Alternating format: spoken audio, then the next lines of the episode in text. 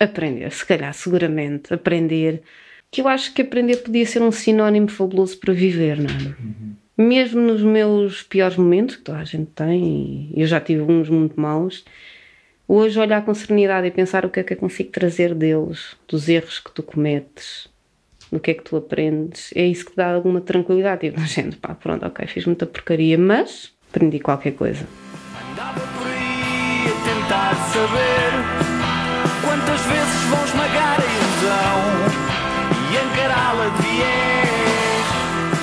Olá e bem-vindos ao Falar Criativo. Eu sou o Rui Branco e este é o podcast sobre criatividade e as pessoas transformam as ideias em algo de valor. A convidada desta vez é um regresso, é a Cristina Nobre Soares. Ela já foi a convidada número 64 do Falar Criativo e nós já andávamos para reconversar há algum tempo e conseguimos arranjar eh, um bocadinho para falarmos os dois. Foi uma conversa de amigos que vocês irão fazer parte, que vocês irão escutar. Até já. Olá, Obrigado por, por, pelos scones que eu acabei de comer, estavam bem bons. Olá, Rui. Uh, e, e, eu vinha para cá e vinha a pensar aquilo que tu falaste quando eu cheguei, que era a questão. Nós falámos há 5 anos. Há 5 anos. E muita coisa mudou uh, dos dois lados. Uh, mas nós, mas espera aí, mas verdade seja dita, nós andamos para reconversar, não sei se a palavra existe. Passou a existir para reconversar há dois ou três anos. Exatamente. Andamos... E agora? E agora? É, e agora? Olha, eu vou a Lisboa. Não, assim, não, não. E então, como. Uh, Até que o Rui veio a Óbitos. É isso. eu tive que vir a Óbitos para a coisa acontecer. Mas eu acho que, se queres que diga, acho que, acho que faz muito mais sentido ser agora do que há dois ou três anos. É, é, eu acho, pelo menos vejo a coisa assim. Completamente. Então vamos começar por uma coisa que nós estávamos a falar em off, fazia sentido começar, que era uma coisa que eu disse da outra entrevista, que era o Dream Lab e o Dream Big, e isso já não existe, e eu vinha a uhum. pensar, perguntar-te como é que é a morte de coisas que nós criamos, uh, porque, não sei, temos muita energia em criar e depois há sempre aquela coisa, ai, não deixe morrer. E... Olha, não foi nada fácil na altura, porque eu pus muito de mim e ainda estávamos a conversar que durante a nossa última conversa de há cinco anos eu disse uma coisa que fez tocar uma sineta, que foi eu perceber-me a perceber-me que estava a fazer aquilo para me redimir de uma Cristina que eu tinha deixado lá atrás. Um processo emocional e pessoal muito complicado que eu estava a passar. Uhum. Um, mas gostou-me na altura, porque se calhar foi a primeira vez na vida em que eu desisti voluntariamente de uma coisa. Mas como é que foi essa decisão? Tipo, vou largar, vou fechar? Como é, como é que se mata uma coisa dessas? Não é isto. Vou largar, vou fechar. Está feito. A experiência foi extremamente positiva. Ainda hoje me relaciono com muitos dos miúdos que já estão na faculdade, que passaram pelo Dream Lab, e mesmo adultos que passaram pelo Dream Big. Ficámos amigos, um, mas já não fazia sentido. Foi um período da minha vida. Foi quando eu percebi que tu, tu tens períodos da tua vida que têm que fechar e dar um passo atrás, às vezes é dar quatro ou cinco à frente. Mas há aquela coisa que eu pelo menos sinto muita vez que é o aquilo que se fala, não sei como é que se traduzirá para o português, mas o sunk cost. O sunk cost foi é o, o que tu enterraste naquilo. Imagina hum. que é uh, se uh, o sunk cost é eu investi porque eu acreditava, imagina que eu acreditava que andar de bicicleta é que era, comprei uma bicicleta de 5 mil euros e imagina, eu não vou deixar de pedalar porque eu não quero admitir que cinco, deitei 5 mil euros para o lixo. E o que tu aprendeste com isso? O que eu aprendi. Eu não estou a dizer que. Eu estou a dizer é que muitas vezes fica lá. Não, mas o que eu aprendi com o Dream Lab e com o Dream Big e com todo o resto que me foi acontecendo e que tinha acontecido antes e que só depois é que percebi que não tinham sido anos perdidos e já vamos falar sobre os meus anos perdidos que não foram que foi uma coisa que fez muito sentido este ano, é ninguém tira aquilo que tu aprendes. Ninguém. E o que eu aprendi com o Dream Lab por exemplo, que eu gostava de falar em público. Eu que achava uma pessoa bestialmente introvertida, que horror, falar para mais do que uma turma de alunos, como é que eu poderia, ou que eu gostava de pessoas, que eu gostava de histórias, o que eu descobri sobre mim, sobre os outros, sobre a vida, ninguém me tira. Não fica enterrado. Não fica, Rui. Está bem, mas uh, tu mataste a coisa, houve luto? Claro que houve. Custou-me, eu acabei. Ainda há pouco disse, custou-me imenso. Doeu, dói quando tu tomas uma decisão dessas. Olha, no outro dia estava a falar com um amigo que nós conhecemos, com o Mário Pires, sobre ser Fernando Mamed, às vezes. Hum. E que toda a gente critica. E só que às vezes tu tens que saber as tuas limitações e tens que dizer: não dá, e vou correr para outro sítio. Pois, mas o Fernando Mamed, ainda outro dia tive numa conferência em que ele estava presente, uh, ele emocionalmente continua naquele dia em que não conseguiu lutar pela medalha que toda a gente dizia ah, que era dele. Mas isso é outra coisa. É tu perceberes que se calhar não tinhas medalha nenhuma para ganhar. Sim. E também já vamos falar sobre isso. Porque, pois, sabes? porque o, é que o Fernando Mamed, lá está, aquilo que fizeram foi dizerem-lhe que a medalha era dele e ele é que não a ganhou. Não. E ele emocionalmente ele ficou trancado, tipo, eu falhei. Eu sou um falha, eu sou um fraco. Mas isso é das coisas mais violentas que nos fazem, nós nos fazemos ao longo de toda a nossa vida.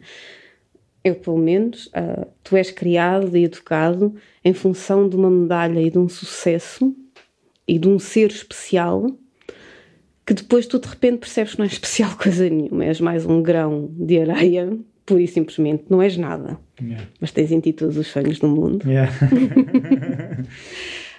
um, e isso é, é extremamente agressivo, percebes? Tu é extremamente cruel. Tu não tens medalha nenhuma, podes ganhar. Ele não perdeu medalha nenhuma. Não ele, ele não a tinha ganho ainda. Exato, não há falhanço aí. Exatamente, ele ainda não, nem sequer tinha ganho a medalha. E o problema é esse: é, é seres educado para seres um vencedor, para seres uhum. uma pessoa especial, para as epifanias, Sim. Para, os, para seres um escolhido. Não és. Uhum. Não és. E que somos responsáveis sempre por não conseguir. Não é? Exatamente.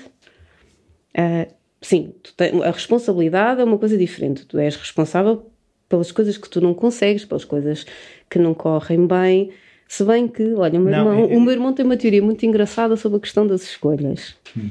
que é, ele diz que ninguém faz más escolhas voluntariamente, Sim. porque tu fazes as melhores escolhas que podes com os dados que tens. Tu uhum. podes é não ter os dados todos, uhum. ou não conseguir interpretar os dados todos. Uhum.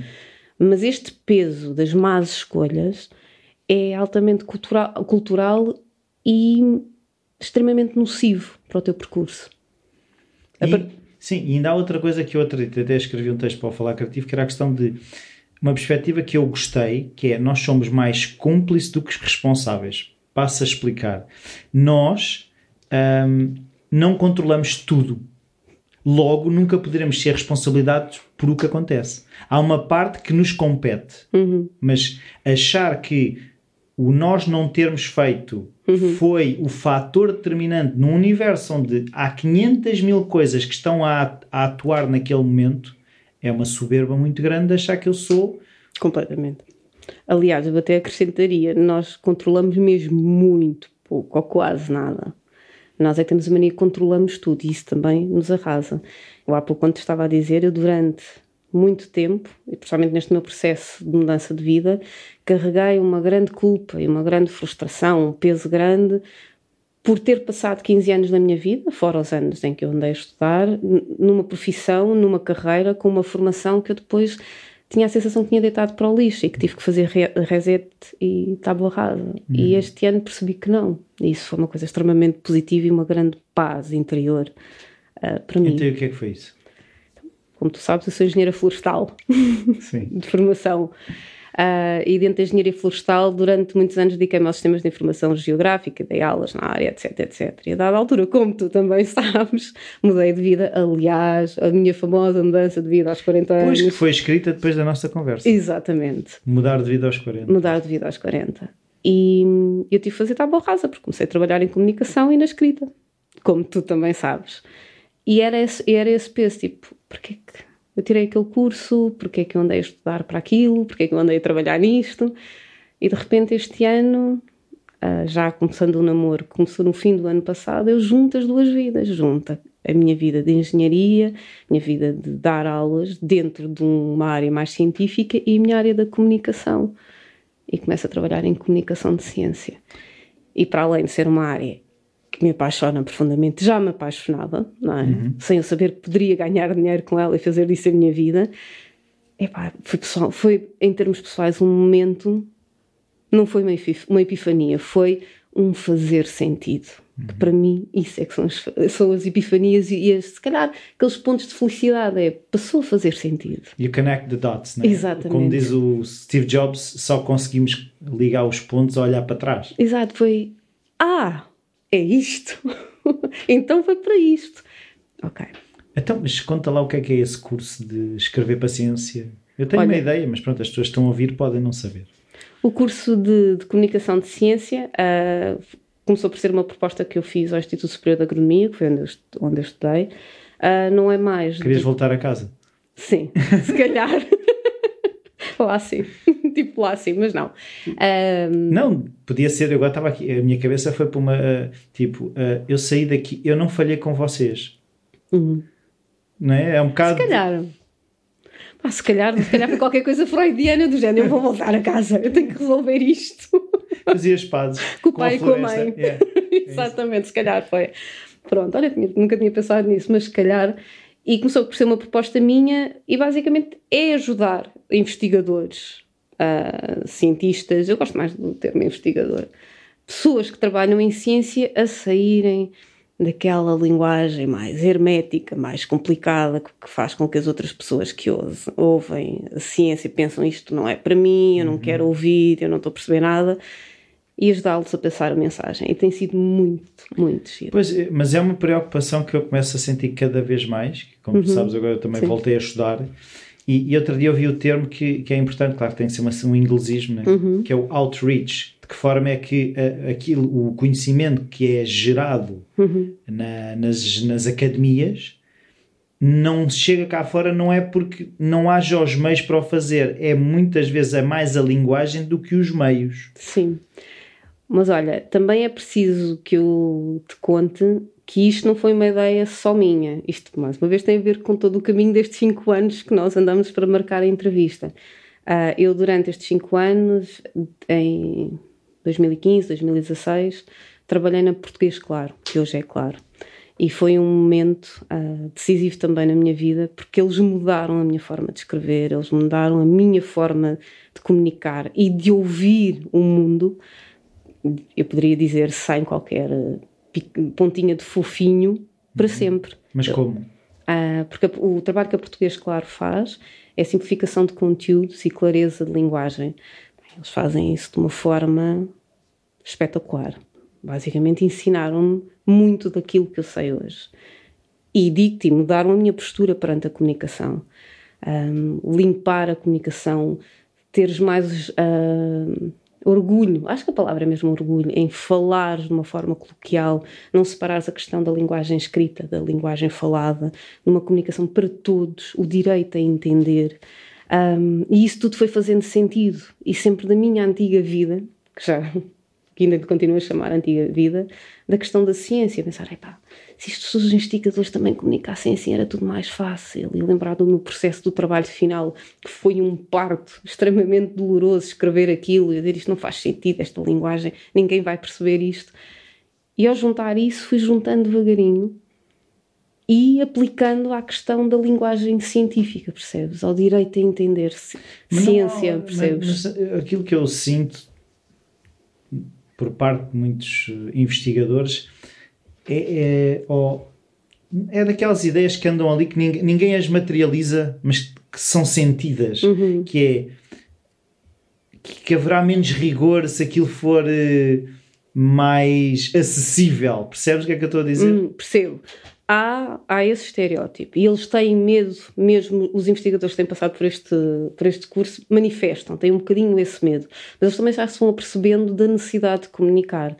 O problema é que a linguagem científica, quando tu tens aqueles conceitos, aqueles palavrões que tu não percebes o que é que aquilo quer dizer, aquilo engloba uma definição extremamente complexa, engloba conceitos extremamente complexos. Aquilo não é uma palavra que tenha um sinónimo, como tu vais ao dicionário e, por exemplo, queres dizer microfone. Pronto, microfone por acaso não foi um bom exemplo, mas uh, um sinónimo de carinho. Uhum. Poderás ter ternura, não tens Tu tens conceitos que, que têm por trás definições muito, muito complexas e, e, e é complicado para eles, percebes?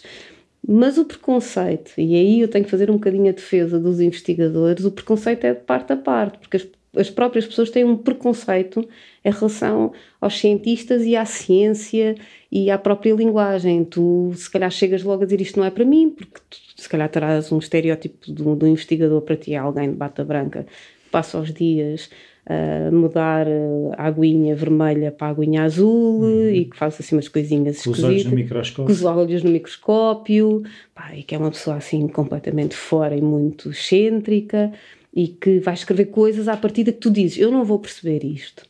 Mas eu acho que tem que haver aqui um caminho entre os dois um meio caminho. Até como é que se faz essa ponte? Ou seja um bocadinho como é que é a estrutura disso hum. de eles chegam completamente uh, segundo McCullen no trabalho, não sei quê, e depois como é que isso. Tens uma série de técnicas de linguagem clara. A parte disso, e de terem também todos os sonhos do mundo, é tu aprenderes a comunicar de uma forma mais empática uhum. para o outro, a dialogar através de contar histórias, aquilo que, os, aquilo que os bons professores, que se calhar nós nos lembramos, faziam, uhum. um, de uma linguagem mais simples, mais coloquial, etc. Mas, por formas... exemplo, eu quero perceber, eh, imagina um primeiro exercício, eles escrevem como sempre escreveram e tu explicas Conseguirias dizer isto de outra forma? É tipo cut, cut, cut? É tipo tirar as gorduras? Basicamente. Uh, para além de haver uma série de regras que vão aprendendo, os primeiros textos que eles escrevem, aliás, estes cursos têm como objetivo final eles escreverem um texto sobre um tema à escolha deles com um limite de palavras, é como é que diriam isto de outra forma? Ou como é que se dirigia, como é que se poderia dirigir ao, ao seu leitor de outra forma? Ou como é que poderia explicar isto? Ou que história é que este conceito tem que possa utilizar? Uhum. Ah. Sim, mas aí a questão do leitor, fica, fico sempre a pensar. O leitor, se for os, os colegas, é uma coisa? Uhum se for um leitor. Ah, sim, sim, sim. Isso tem a ver com o público. Quando eu digo isto é público em geral. Uma das coisas que eu repito até a exaustão neste discurso é que se tu estiveres a falar entre pares, aquilo que eu estou a dizer naqueles cursos não faz sentido. É linguagem científica e eles têm que usar aquela linguagem científica entre eles e aí sim faz todo Mas o sentido. Mas porquê é que não faz sentido? Porque, como eu te disse, tu tens conceitos científicos que tu tens que usar de uma forma rigorosa uh, e, que e é uma linguagem que tu usas. É como se tu falasse uma língua diferente, falasse a língua ciência, okay. a língua de ciência. Entre pessoas que falam ciência, não tens necessidade de traduzir para outra língua que outras, que outras pessoas percebam. Uhum. Eu estou a falar de divulgação científica a nível do público em geral. Ok, é o tal sair das portas da universidade Exatamente. e trazer a comunicação cá para Ou seja, aquilo que eu acredito é que um investigador, um cientista, tem que ser bilingue. Uhum. Tem que falar a língua científica dele. Com o inglês trilingue. Exato. E tem que falar uma língua para todos. Porque todos têm o direito de perceber ciência. E da perspectiva deles, o que é que eles ganham com isso? Pergunto eu. Uhum. Porque muitas vezes aquilo que eu sinto que é a escrita só é valorizada entre pares, porque depois o público em geral, lá está, como foi sempre chocando com a tal linguagem científica, não está nem aí para receber. Logo, eu, como investigador, porque é que eu vou mudar esta. Vou ter que aprender uma nova língua. Oh, Rui, a ciência foi o que nos trouxe até aqui. A ciência é uma passagem de testemunhos de milhares de anos. A ciência não faz sentido sem esta passagem de testemunhos de uns para os outros, sem, sem mestres, sem discípulos, sem pessoas que ouvem os discípulos sem nunca os serem. Uh, no século XIX, as pessoas iam ver os grandes acontecimentos, as grandes descobertas. Era um acontecimento uh, para as pessoas. A ciência, entretanto, perdeu, perdeu isso. A ciência não faz sentido, trouxe-nos até aqui. Nós, nós estamos aqui através dessa passagem de testemunho. E tu achas que as pessoas estão receptivas? Acho que sim. Eu acho que sim. Se calhar sou um bocadinho lírica. mas eu também gosto de ser lírica. Mas estão o ser humano é naturalmente receptivo a aprender, por mais que diga que não quer. É, é, eu acho que o ser humano é naturalmente curioso. Tu não consegues enterrar a tua curiosidade, a menos que estejas completamente desligado, queimado. queimado, exato. Mas não consegues. Se, tu, se eu te contar uma boa história, eu tenho-te. Sim. E, e, depois, através dessa história, eu consigo passar mais informação. Exatamente. Há um primeiro layer que pode ser essa história, e quando tu já te abriste ao assunto, se calhar já consigo meter uma palavra mais complicada, que depois também te consigo explicar essa palavra mais complicada. Eu acho que isso só faz sentido assim, estás a perguntar, achas que isto faz sentido? Claro que faz. Eu, para mim, isso, obviamente na, naquela série que, do Ricky Gervais. O Afterlife. Estava aqui, olha. É Exatamente. É olha ali, Afterlife. Ah, estás a ver? Ele, opa, a dada altura há uma cena fabulosa, entre as muitas cenas fabulosas dessa série, em que uma, uma velhota que ele encontra no cemitério uh, lhe diz: Nós estamos aqui para nos acompanhar uns aos outros. Exatamente. Que era a frase que eu tinha aqui para ver contigo. Só, só que, Rui, nos acompanhar, nesse acompanhar é também a aprendizagem que temos uns com os outros. Uhum. Eu acabei de dizer, ainda há pouco, que no nosso último podcast, quando eu digo, através de uma pergunta tua, que ah, o Dreamlab foi uma, uma redenção. Eu acabei de aprender uma coisa. Isto é preciosíssimo. Uhum. Como é que tu me podes dizer? Ah, achas que tem sentido? Claro que tem. Nós aprendemos uns com os outros. Sim. É o que nós levamos desta vida, Rui. Não, por acaso eu tenho uh, sido muito honesto com os textos que escrevo para o, uhum. para o blog do Falar Criativo, que aquilo são exercícios para eu perceber assuntos que andam a, que eu começo a pensar neles e o ato de escrever sobre eles é a maneira de perceber o que é que eu já percebi e o que é que eu ainda não percebi. Sem dúvida. Sem dúvida. É esse o exercício. E eu agora, há bocado disseste uma coisa que foi a questão de a maneira clara como falamos e a maneira clara como escrevemos, de que forma Sim. é que isso. Eles também estão preocupados com a oralidade ou é essa comunicação para eles é entendida como vou só mudar a maneira de escrever? mudar a forma de escrever, se calhar é o principal objetivo, até porque o curso é muito focado na questão como, de, da forma como eles escrevem, uhum. produzir artigos, mesmo para jornais, revistas, etc. É, é muito focado nisso. Uh, até porque, provavelmente, eles estiverem a comunicar oralmente, acabam sempre por ser mais claros, porque tu és mais simples na forma como tu, fala, como tu falas do que uhum. como tu escreves. Isto não é um estereótipo, nem toda a gente é assim. Há muita gente que fala da mesma maneira que escreve, mas a maior parte das pessoas não fala da mesma maneira que escreve. E deveríamos, ou seja, na tua para opinião, comunicar, sim. para comunicar, que é bom que também fique bem claro que a escrita literária não é para aqui chamada. Não, não, não estamos a falar. Não, minimamente, falar. pronto. Ah, não, mas já me colocaram, ah, mas isto agora vamos simplificar a literatura. Eu, não, por amor de Deus, eu não estava a falar de literatura, não tem nada a ver. Sim, mas não vamos estar a falar, sim. Pronto. Entrou pela sala, a luz entrava pela janela. Não. Agora devolvo-te uma pergunta. Quando tu me perguntas, ah, mas devemos comunicar, falar todos assim, comunicar assim, tu quando comunicas comigo não queres que eu perceba o que tu estás a dizer? Sim. Pronto, já me respondeste. Sim, não, o objetivo é esse. Não, e aquilo que tu estavas a dizer de no fundo, testarmos as coisas quando as expressamos. Uhum. Sim. Quando estamos a conversar, eu estou a tentar perceber se aquilo que eu acho está. A, a maneira como comuniquei, comuniquei é clara e é entendida. E se não entendeste, porque é que não entendeste? Que me obriga a ir repensar aquilo que eu tinha Exatamente. pensado. Portanto, das duas, uma. Ou tu não percebes muito bem aquilo que tu estás a explicar, que é um caso que acontece muito mais frequentemente do que nós pensamos. Verdade e a linguagem, pronto.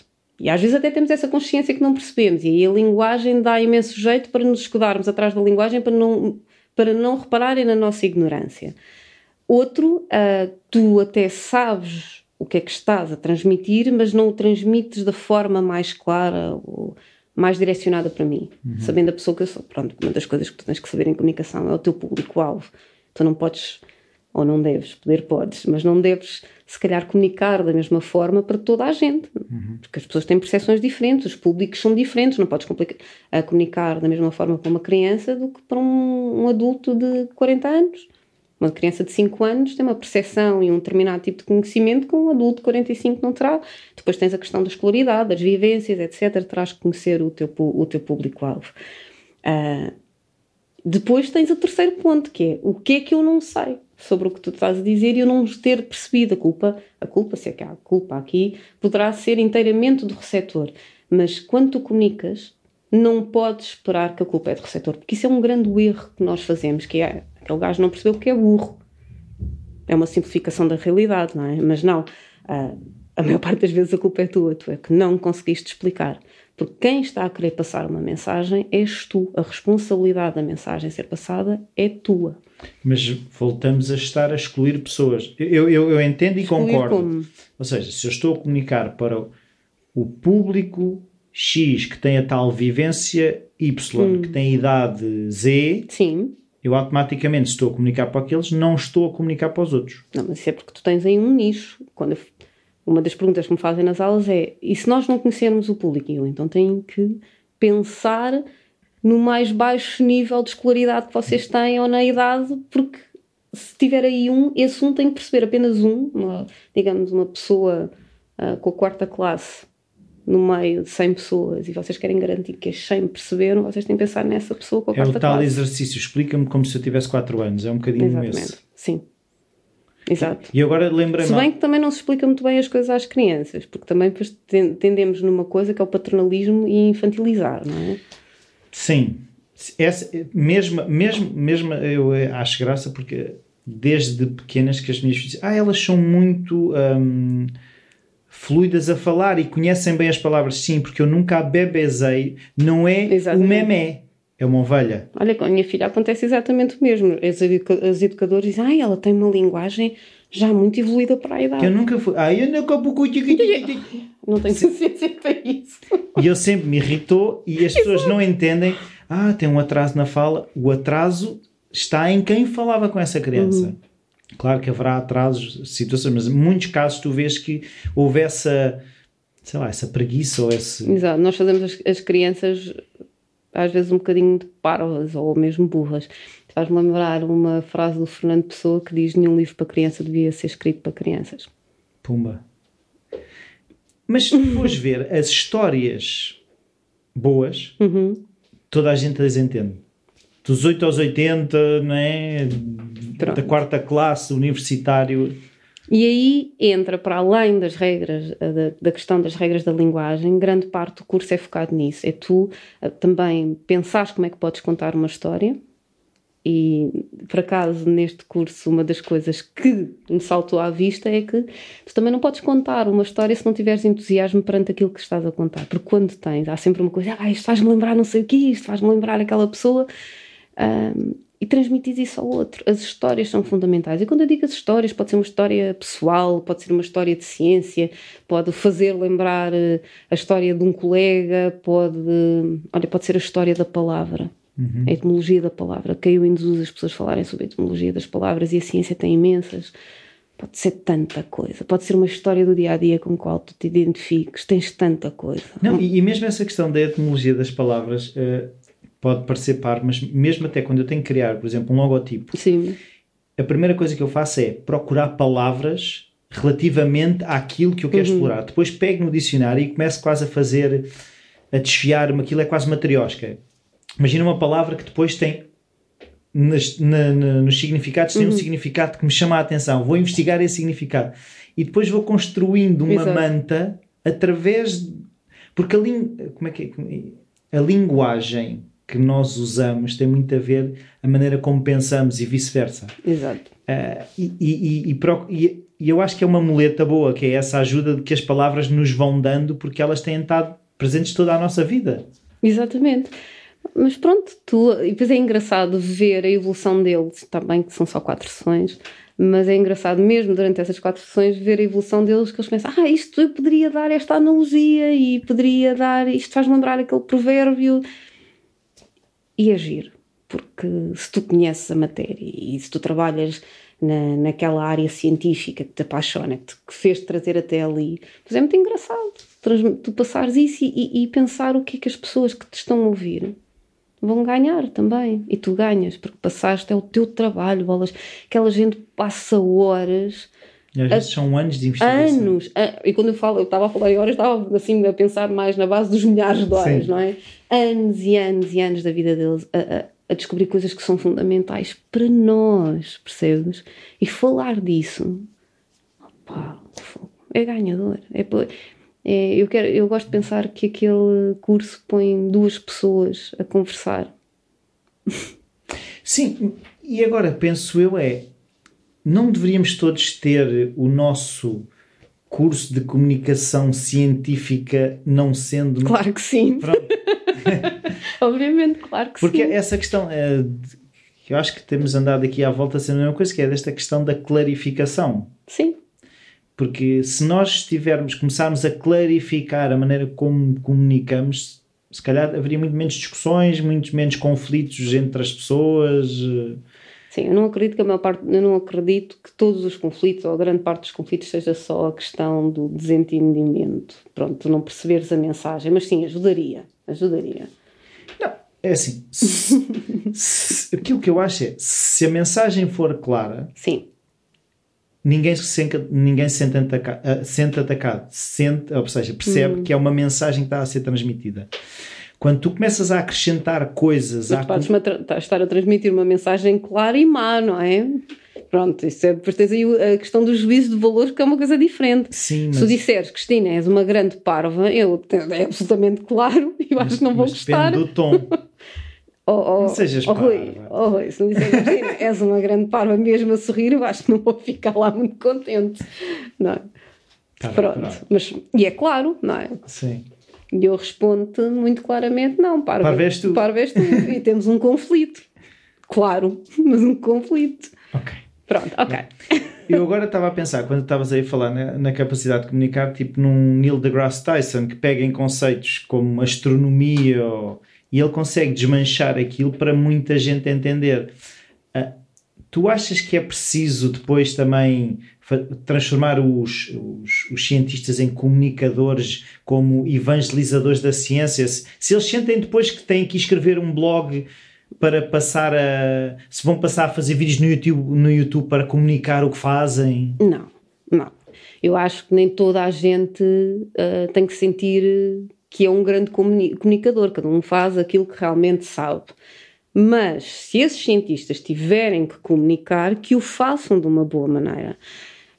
Uh, a respeito do exemplo que tu estás a dar, eu falo do Carl Sagan, não é? Que se Sim. calhar o, o cosmos tem uma grande percentagem na razão que me fez levar a seguir ciência, porque eu ainda hoje vou ao YouTube ver os vídeos do Carl Sagan, vídeos que eu já vi até à exaustão e não me canso, vídeos que eu levava para as aulas quando eu dava aulas, pá, e que é, ele continua a ser tipo este homem, era, pá, isto era, é fantástico, como é que tu contas aquelas histórias? Ele, tinha uma história do, dos caranguejos num episódio, é bem que ainda me lembro isso, que era uns caranguejos, pá, uma zona qualquer do Japão, que tinham tipo uma cara de um general, era tipo uma, uma espécie de uma lenda, mas não, aquilo tinha, tinha a ver com a seleção natural, porque porque os pescadores, quando viam aqueles caranguejos com a cara, deitavam-nos novamente ao mar.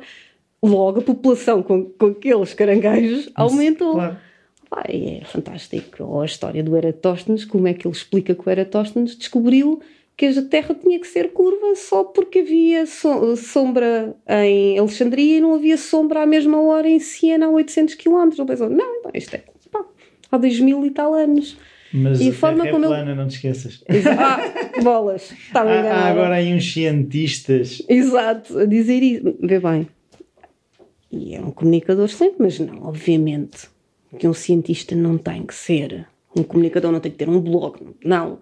Mas quando comunica, tem que o comunicar. Se for para o público em geral, tem que o comunicar, deve o fazer de uma forma clara. Então, agora um desafio que é: os professores devem comunicar como? E de, para forma, quem? de uma forma clara para os alunos. Neste grupo, tive uma professora de secundária. E, e acho que aqueles alunos têm muita sorte com aquela professora de secundária de biologia. A sério, eu venho, ainda estou impressionada. A Maria, se me estiver a ouvir, estou mesmo impressionada uh, que o esforço dela, o empenho dela em que os alunos percebam justamente a, a, preocupação dela e o exercício que ela fez foi à volta de uma matéria de geologia, que realmente é uma matéria chata e complicada, e ela, o entusiasmo dela em arranjar analogias, em arranjar exemplos para os alunos. Se todos os professores fossem assim, não havia conversas sobre a escola, porque aquela professora que se dá ao trabalho de ir a um curso para, para aprender a comunicar melhor, que ouve as dicas, aponta, que pensa. Bem, espetacular. Pois é, é que é isso que eu às vezes sinto um bocadinho, agora que também que voltei a. Uhum. Está bem que é a universidade, Sim. que se exige, mas aquilo que eu sinto é aqueles professores que conseguem usar essas analogias fazem-me ter vontade de ir procurar mais e ler os tais textos complicados. Exato. Eles não, não, não me afastam dos textos complicados. Olha, eu no nono ano hum, tive dois professores que me marcaram para o resto da vida. Uma foi a minha professora de português, pelo entusiasmo. Bolas, foi. Eu gostava de ter notado, e eu sou uma pessoa bastante entusiasta relativamente às coisas que eu faço. Eu gostava de ter notado o entusiasmo naquela mulher. Aquela mulher conseguiu fazer-nos apaixonar pelos Lusíadas.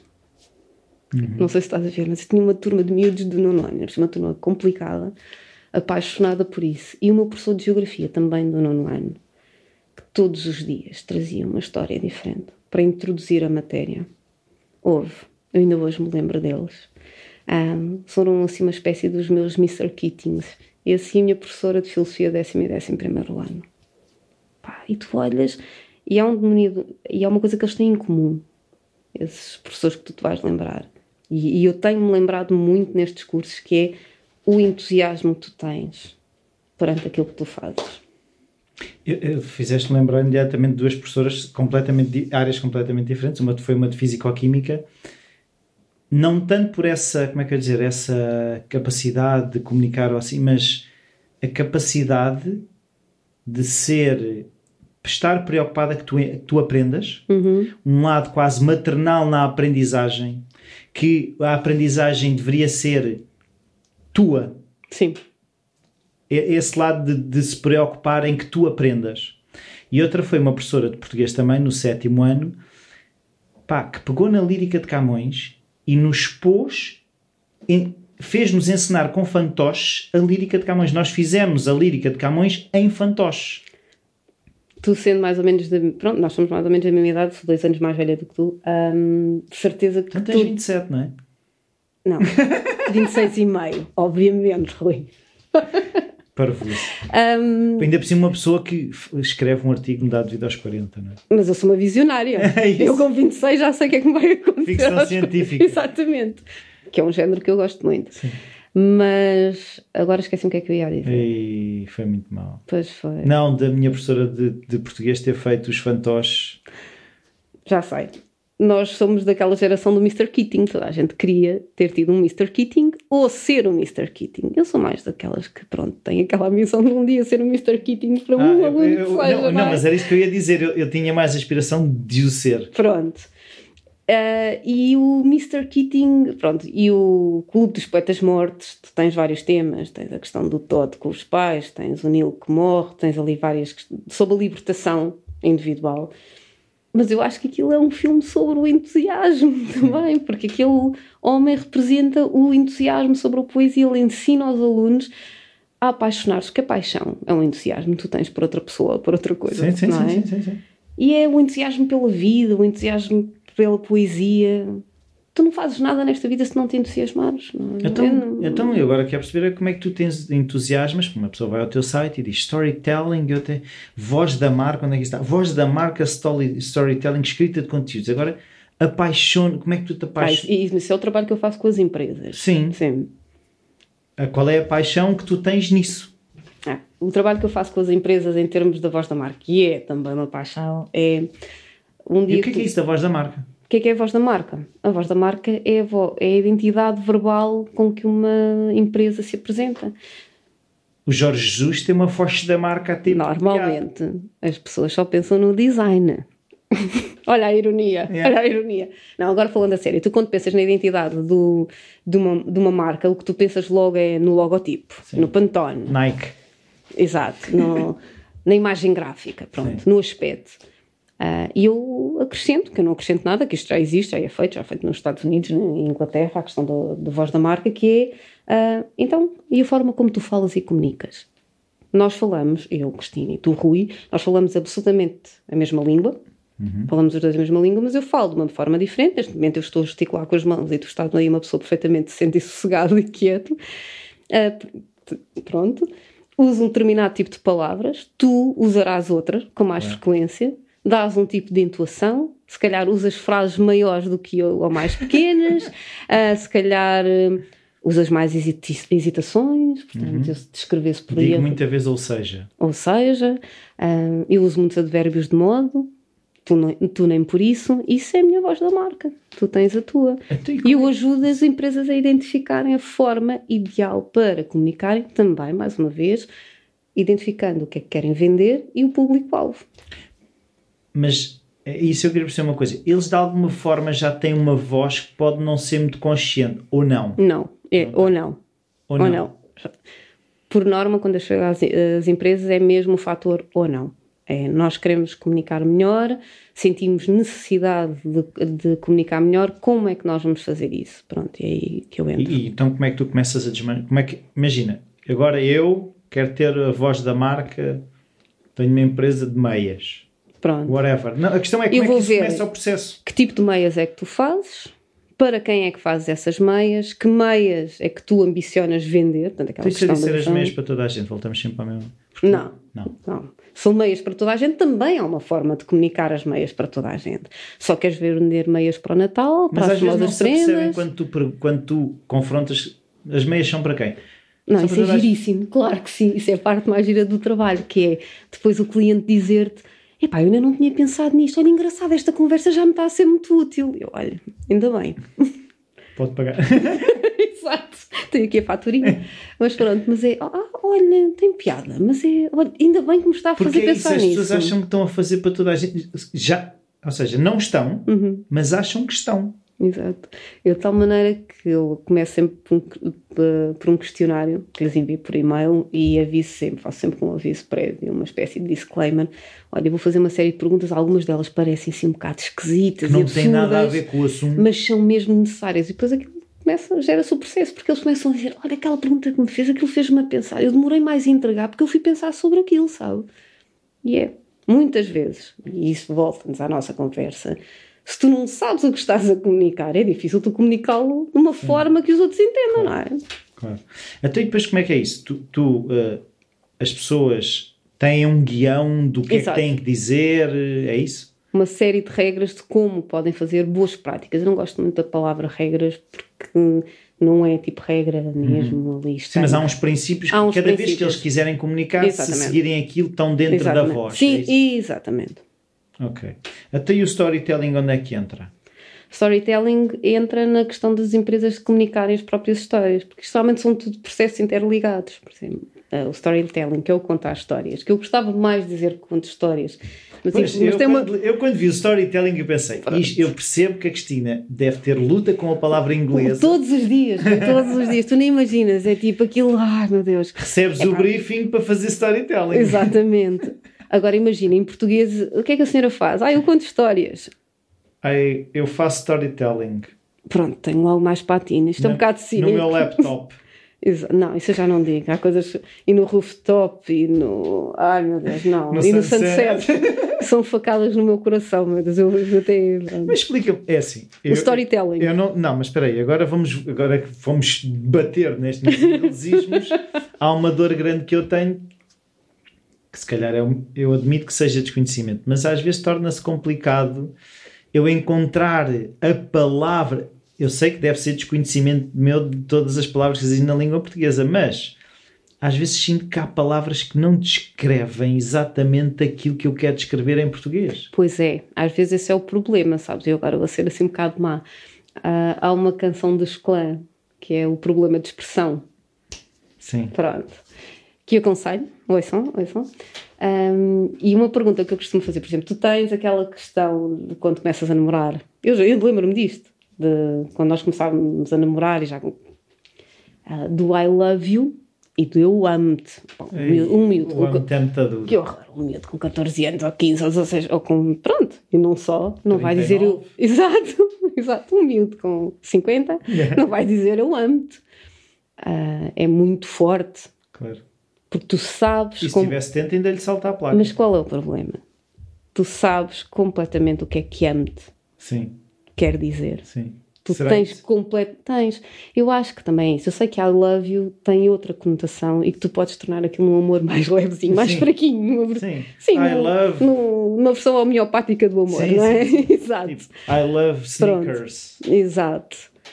Mas às vezes o nosso problema, talvez, mas isto é uma opinião único exclusivamente minha, uma teoria daquelas muitas. É pronto, uma teoria completamente minha, que é se calhar o nosso problema é nós sabermos mesmo o que é que as palavras querem dizer em português e por isso é que às vezes elas não ficam tão bem. Nós temos mais consciência disso. Então vamos lá pôr assim uma cena em inglês para ver se disfarça. Ah, ok. Como tu sabes exatamente uhum. e que pode não ser. Ouve lá, uma Sim. festa. Assim, vamos fazer um pôr de sol no terraço Tu não vais fazer um pôr de sol. Vais, vais fazer um sunset no rooftop. Não, mas Sabe é aquilo não deixa de ser uma festa ao fim da tarde no terraço. É uma pá, festa. De... E é chato, pá. Como é que tu pões aquilo? Como eu é não faço pôr de sol, o sol faz exato, isso sozinho. Não, exato. Vai fazer uma festa ao fim da tarde no terraço. Uhum. Tem sim um bocado ar eh, suburbano, não é? Mas uma coisa, um, um sunset no, no rooftop. rooftop. Pá, já tem assim um ar assim um, com um bocadinho mais patino. Eu tenho, eu tenho a convicção que tem muito a ver com a tua consciência das palavras e do significado okay. dela. Mas, agora voltando ao que tu gostavas que fosse uh, dito, que era o contar histórias. Olha, eu conto histórias. Mas a questão é essa que é, eu acho que não se leva tão a sério, ou seja, storytelling é uma coisa profissional, contar histórias não é uma Exato. coisa profissional. Mas era aí que daí estar, as pessoas não veem o meu sorrisinho e a minha, e a minha ironia, mas era aí a minha questão. Que é, eu às vezes, para quebrar um bocadinho de gelo, chego e digo: então o que é que a senhora faz? Ah, eu conto histórias, assim com um sorriso muito amarelo a olhar para mim. Pronto, ah, eu então você não faz nada. Pronto. E depois aí recupero o meu ar profissional e sério. E diz storytelling. Agora que já consegui a atenção deles, disse: não, pronto, isto é storytelling. Ah! Ah! Senhora, exato. É que. Não, Outra coisa, a questão do copy. O, as pessoas agora precisam de um copy. De um copy. O que é que é um copy? O que é que é um copy? Olha, é uma pessoa que escreve umas cenas. Mas não há um termo em português. Não, não há. Aí não há. Tu não tens um termo. Para copywriter. Porque um copywriter pode ser escrita publicitária, mas também pode ser muito mais do que isso. E é... Mas não sentes que às vezes o inglês parece que as palavras são mais abrangentes? Ou seja. Não. Não. Não, digas isso. Não está, não digas. Da se sanca. Não sou nada mais abrangente. Leve com uma cadeira. Exatamente, não digas isso. Te... Nos horns. Pá, tu tens uma língua que nunca mais acaba. Para o bem e para o mal. E às Sim. vezes até para o mal. Uhum. É extremamente vasta. É certo que tens palavras que não. Por exemplo, copywriting, copywriting tem, acabaste de me dar um exemplo, não tens uma equivalência direta. Pode ser várias coisas. Eu, eu para explicar em português, tenho que dizer: olha, um copywriter faz isto, pode escrever, escrita, fazer escrita de site, escrita publicitária, blá, blá, blá, blá. Uh, e assim tu, lá está, é o jargão. Conseguiste um, um, um conceito um bocadinho mais complexo numa única palavra. Epá, mas tu acabas por encontrar. Há umas que são absolutamente ridículas, não é? Eu, Até escrita outro dia descobri uma sim. que era o suping. Suping? Que comer é, sopa? Comer sopa. Estás a ver? Ficaste sem palavras. Eu também. Mas eu li isto numa revista que o suping estava na moda. Porquê é que não há de estar? E agora, tu agora não comes bolos de qualquer coisa, não é? Ah, pois é. E os jars? Pá, porque comer uma malga é fuleiro, uma malfa, uma malfa no terraço, uma, uma malga no terraço. Sim, agora também é os jars, né? Tu ah, não, ah, também há? Não sabias que, eh, imagina, pegas num frasco, aquilo é um frasco. Exato, sim. em que vais pondo, imagina, fazes jars que são a tua refeição, pões logo, imagina, uma camada de frutos secos, uma camada de alface, uma camada de e aquilo, a refeição já está no frasco, no jar. Isso tem muito mais pinta de dizer que eu fiz o almoço no frasco do mocambo. Eu acho que é por aí. Eu acho que as pessoas têm uma necessidade muito grande de mostrar que o que fazem é importante e, e às vezes escudam-se na linguagem por causa disso. Eu, como não dou assim grande importância a nada daquilo que eu faço, não é? Acho que não é assim muito importante. Não te levas a sério? É, como é não, que é isso? não, ainda bem. Aliás, já me levei muito a sério. E? Dei-me mal. e ficando maluca por causa disso. Pois, não se levem a sério, ficam malucos. Isso faz-me. Eu há bocado fiquei aqui, eu tenho que voltar lá. Que era a questão que disseste, a minha outra vida. Ou seja, a tua vida, do meu ponto de vista, só é uma. Exato. E agora voltou a ser toda uma. Eu tive, tive ou achei que tinha que a separar para poder fazer um reset.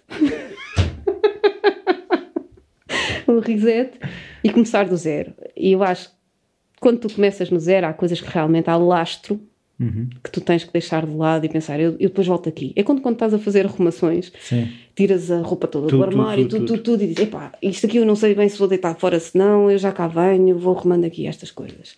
Foi um bocadinho, e foi um bocadinho isso que eu fiz.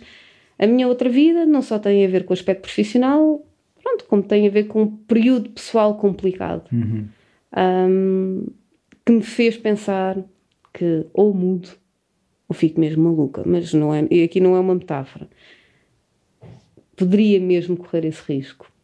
E quando e já tivemos os dois essa conversa, e quando eu saltei da prancha, não foi um ato de coragem. Foi. Eu, a minha outra solução era ficar com uma vida destroçada. Então salvaste. Provavelmente. É assim, olha, eu não sei se vou morrer da queda, Sim. mas olha, pelo menos tento. Mas ao menos a vista é bonita quando se vê no ar, não é? Não sei, nem dei por isso. Foi, olha, siga. Pois é, que agora falaste nisso, eu também era um dos assuntos que eu queria trazer aqui, também está acho que escrito no papel. Estou-me a antecipar. não, é que parece Estou que a tiveste... cabo da entrevista. Não, não, não, o que é engraçado, e é que é mesmo engraçado, é a quantidade de coisas que que estavam aqui escritas e que tu vais sem. Ou tiveste a assim. ler o papel ou. Pronto, eu confesso, palmeiro do papel lá. Não, mas, cá ver. não, mas é a questão da, da prancha. Então vai fazer perguntas indiscretas. Não, da casa da, da prancha de 10 metros, porque nós andámos, e isso é uma coisa que eu eh, gostava publicamente, que é nos microfones do Falar Criativo, agradecer-te, porque sim, porque tu podes não ter a noção, mas houve muitas conversas que nós tivemos no Messenger que vieram em momentos às vezes muito difíceis para mim e que hum, acabaram por dar algum sentido, ou pelo menos eh, dar-me uma réstia de esperança, um... Opa, e não me vais pôr a chorar. Oh, olha, olha, olha que eu choro com muita facilidade. Mas é verdade, houve, houve muitas daquelas hum, conversas que se calhar tinha sido mais fácil pegar no telefone, mas estávamos ali até que lá os dois, em que hum, algumas eh, foram murros mesmo no estômago, em que eu tinha que me confrontar com coisas que tu me ias puxando e, e, e também deve ser um ato de serendipity, lá está, serendipity, toma, não sei agora, arranja-me lá uma palavra para serendipity. Epá, não arranjo porque ainda por cima irrita-me essa palavra. Ah, ah. Desculpem.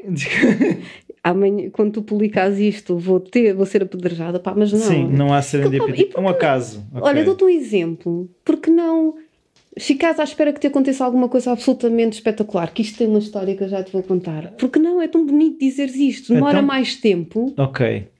Estava à espera que acontecesse uma coisa espetacular, mas às vezes aparecia aquela tua figura eh, que, tu que aparece no Messenger, Aquela bolinha. aquela bolinha, de parecia que estava que estavas a ler pensamentos, porque a- aquilo eh, eh, houve uma tendência que às vezes também era assim, eu- às vezes era eu, dei- eu fazia tipo um post e tu a seguir vinhas dizer qualquer coisa e eu, ah, caraça, já fui apanhado.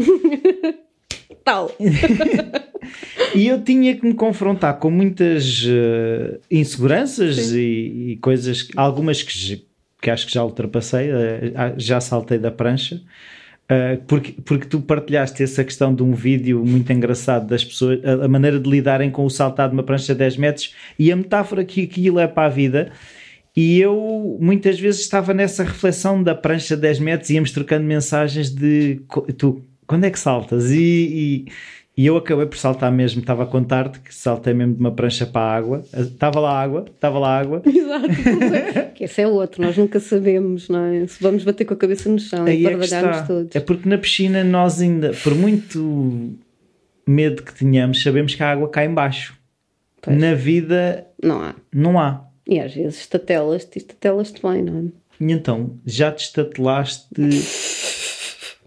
Muitas vezes. e então, e como é que. Reconstróis? Como todo o ser humano faz, levanta-se, sacode-se, lamba as feridas e siga. Não há grande ciência. Eu não acredito em epifanias nem em grandes cenas. É sobrevivência. Nós somos uma espécie altamente resistente e resiliente, que são duas coisas diferentes, que as pessoas confundem, diferente, eh, confundem os dois conceitos. Epá, cais, levantas-te, lambes as feridas, recomeças. Cais outra vez, levantas-te, lambes as feridas, não tem ciência nenhuma. Pá, tem- é a vida. É a vidinha, como eu costumo dizer. É a vidinha. Pois é.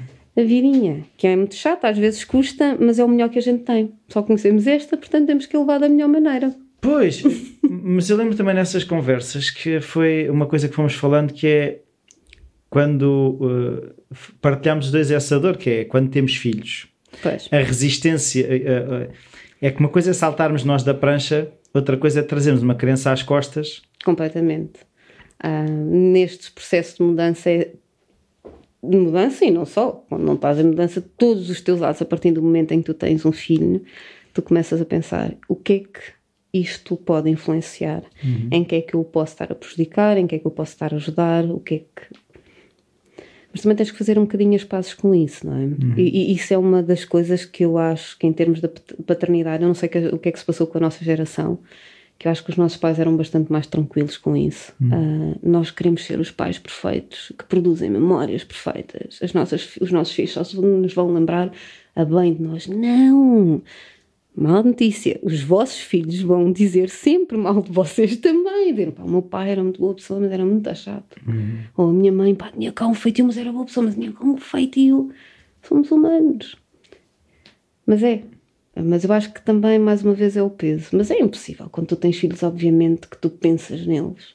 E estão sempre na equação, não é? Um bocado essa coisa de. São um peso maior na tua equação. Sim. É o lado de ciência da coisa. É, não, não há volta a dar o texto. O filho, quando tu tomas uma opção tipo, ai meu Deus, será que eu estou a prejudicar? Será que de alguma forma estou a influenciar negativamente o futuro dela? Não é? Eu tenho uma, tu tens duas. Mas pronto. Mas ao mesmo tempo, ah, são eles também nos dão força, não é? Há muita coisa que eu faço não pela minha filha, mas por ela existir. Uhum. Estás a perceber? Estou, estou. A minha filha, uh, ainda por si é giríssimo, porque ela agora está numa fase de 15 anos, é adolescente e já consegues ter determinado tipo de conversas com ela. Pá, sem dúvida, há coisas em que se calhar a minha filha e o Hugo, meu marido, que eu não faria se não fossem eles. Às vezes eu tenho a sensação que tanto o Hugo como a Leonor são mais eu do que eu mesma. Quando às vezes eu estou quase a não saltar da prancha, são eles que estão lá, nós estamos cá embaixo. Yeah. E é o teu porto de abrigo. Yeah. Pois, é esse, é, esse, é esse o desafio, não é? É, é? é saber. Lá está, eles não vão poder saltar por ti, mas podem te ajudar na queda, não é? É, é um bocado. Ah, não. Não podem, definitivamente estão lá, fazem parte Então, e eu agora queria perceber que outro projeto que também que já terminou Exato. é que isto parece a conversa de, tirando da Imagina ciência. Imagina se esta conversa tivesse sido ao fim de 10 anos. Ia bem, aqui já novos e bonitos, que foi um projeto que é o Mais de 40. As mais de 40. As, As mais, mais de 40. 40. Sim, o projeto chamava-se Mais de 40, mas eram só mulheres. Pois, 22, Sim, pelo que eu vi. Sim. Foi um projeto que eu tive com o Mário Pires, uh, um projeto que consistia uh, em entrevistar mulheres com mais de 40 anos e, e também ter uma sessão fotográfica com elas.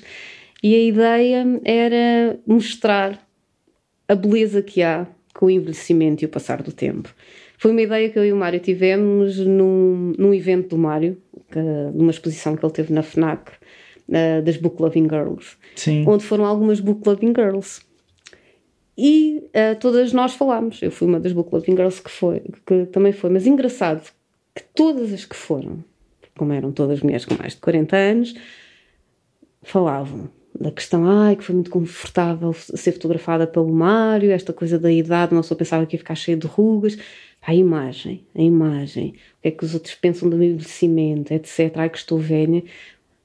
E essa ideia surgiu, pá, bolas. Vamos mostrar que uma mulher com mais de 40, 50, 60, 70 anos é uma mulher bonita, não é nova. Nós não queremos sim, mostrar sim, que elas sim, são novas. Ou aquela coisa tipo, ah, que estão muito bem para a idade. Está aquele um termo que me irrita. O que é que é estar bem para a idade? Não está é estar vivo. Exatamente, olha, exato. Estou, estou viva, estou ótima, ainda não estou Estou muito bem para a minha idade. Exato, ainda estou vivo. Respiro. Pronto. E a pressão da, da imagem nas mulheres Opa, e depois aquilo tornou-se um projeto maior do que nós, porque as conversas com as mulheres, com as 22 mulheres, pá, foram, houve conversas brutais. E há padrões?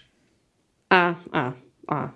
A maior parte delas diz que se sentia mais livre, que se preocupava menos com o que os outros pensavam.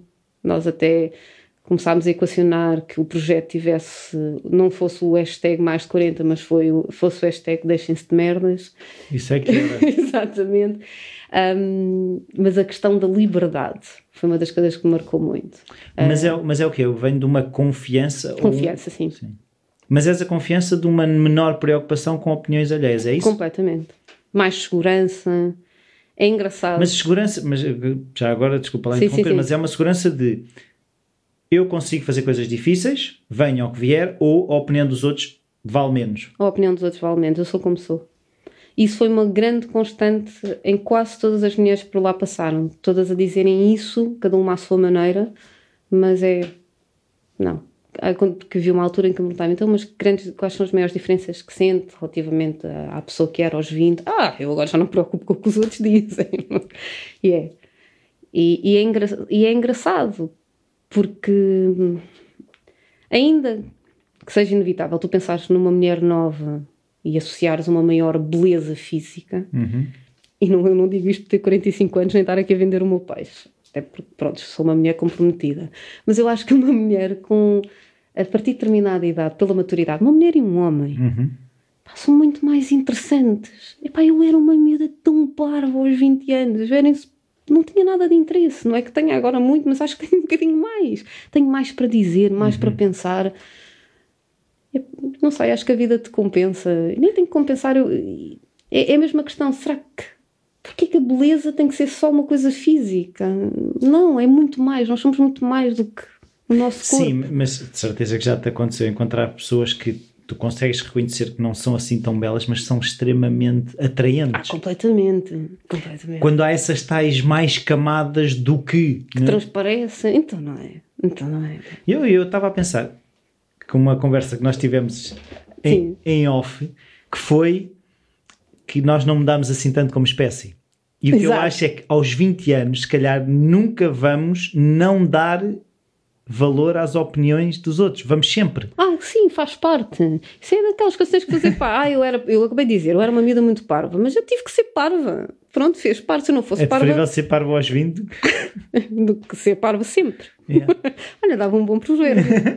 Há uma história, uh, um conto infantil, eu acho que do Perrault. Não se esqueça quem pronto. é o senhor.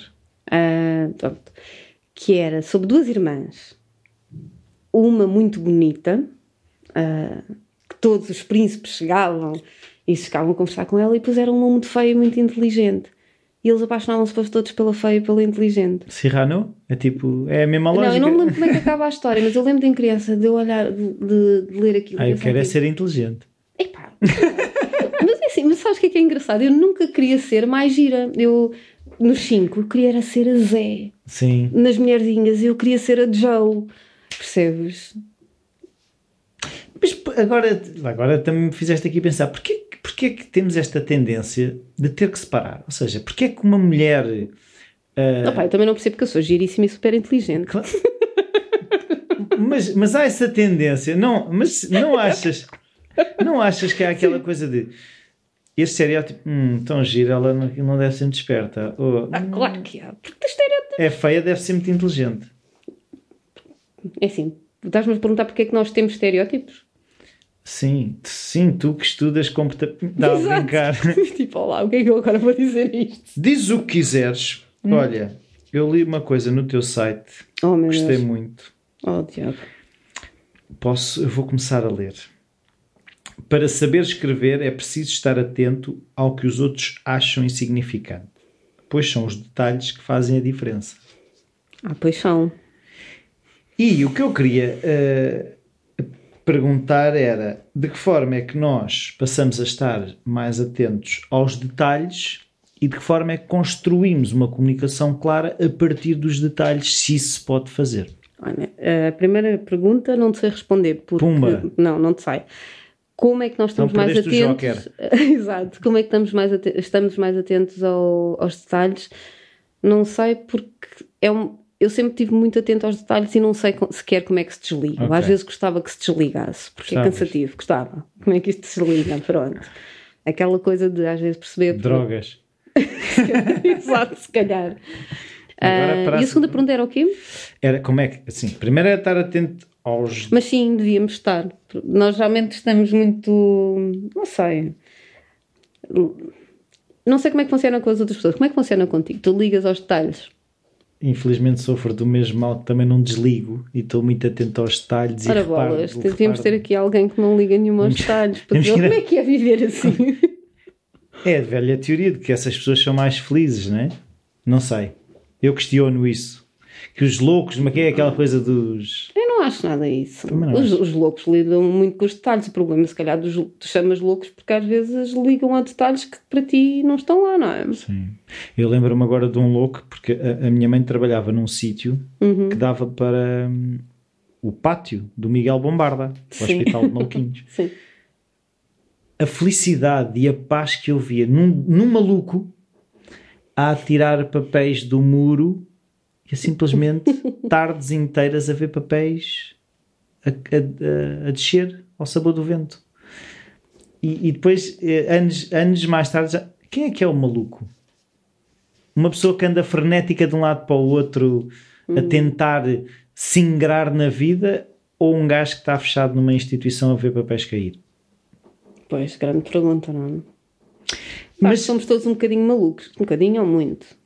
Esta questão da normalidade. É só uma questão de gestão, não é? Então não é. Mas o, a, a, outra pergunta que estávamos a fugir é de que forma é que os detalhes depois podem servir para construir essas coisas? Eu acho. O quê? As histórias? Sim, tudo. Essa comunicação clara.